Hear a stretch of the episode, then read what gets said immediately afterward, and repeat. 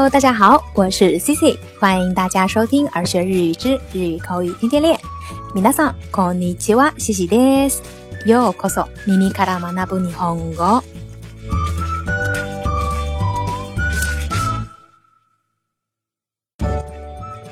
那记得在之前的某期节目当中呢，Cici 有跟大家介绍过“欲しい”、“たい”的用法。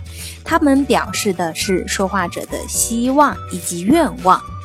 那这个 nani nani ga hoshi 或者 nani nani shitai，虽然呢表示的是愿望，但是呢除了表达说话者的希望愿望之外呢，它还可以用来表达请求以及委托。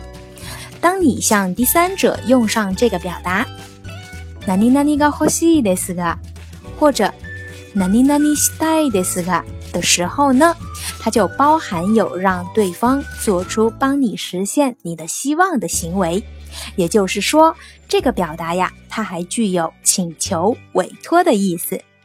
那在日常生活当中呢，当我们需要对方你能不能帮我做什么的时候，这个表达也非常的常用。那接下来我们就来看它的具体用法。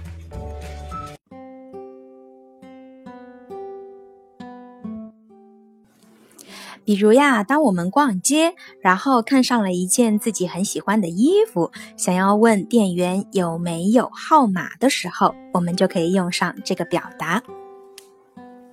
すみません、このシャツの M サイズが欲しいですが。那这句话直译的话呢，它就是你好，我想要这个衬衫的 M 号。但用上这个句型之后呢，它还有后半段的意思就是。 请问有吗？那店员呢？只要一听到你的这个请求，他马上就会说：“はい、かしこまりました。ただいまお持ちします。すみません。このシャツの M サイズが欲しいですが。はい、かしこまりました。ただいまお持ちします。すみません。このシャツの M サイズが欲しいですが。はい、かしこまりました。ただいまお持ちします。那再比如你在车站的时候，不知道想去的地方要怎么换乘，这个时候呢，你也可以询问说：“すみません、上野へ行きたいんですが。”不好意思，我想去上野，请问怎么走？4番ホームで JR に乗ってください。请到4号站台乘坐 JR。すみません、上野へ行きたいんですが。4番ホームで JR に乗ってください。すみません、上野へ行きたいんですが。4番ホームで JR に乗ってください。那再比如呢？当你在旅游的时候，想向酒店的服务员询问居住的酒店附近有没有什么好吃的地方，那这个时候也可以用上这个句型。安くて美味しい寿司を食べたいんですが。我想吃便宜又好吃的寿司，请问你能推荐吗？それでしたら駅前にいい寿司屋がありますよ。 这个的话，在车站前有一家还不错的寿司店。安くて美味しい寿司を食べたいんですが、それでしたら駅前にいい寿司屋がありますよ。安くて美味しい寿司を食べたいんですが、それでしたら駅前にいい寿司屋がありますよ。在日本买手机或者办网络呢，都是需要签约的。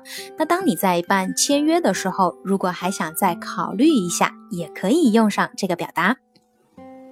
すぐ契約しなければなりませんか？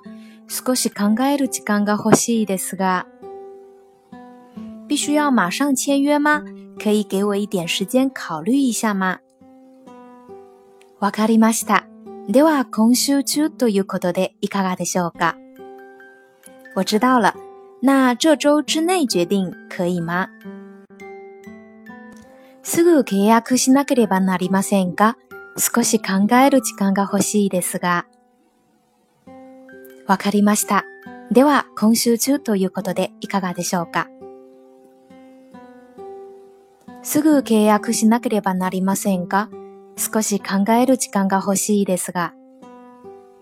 わかりました。では、今週中ということでいかがでしょうか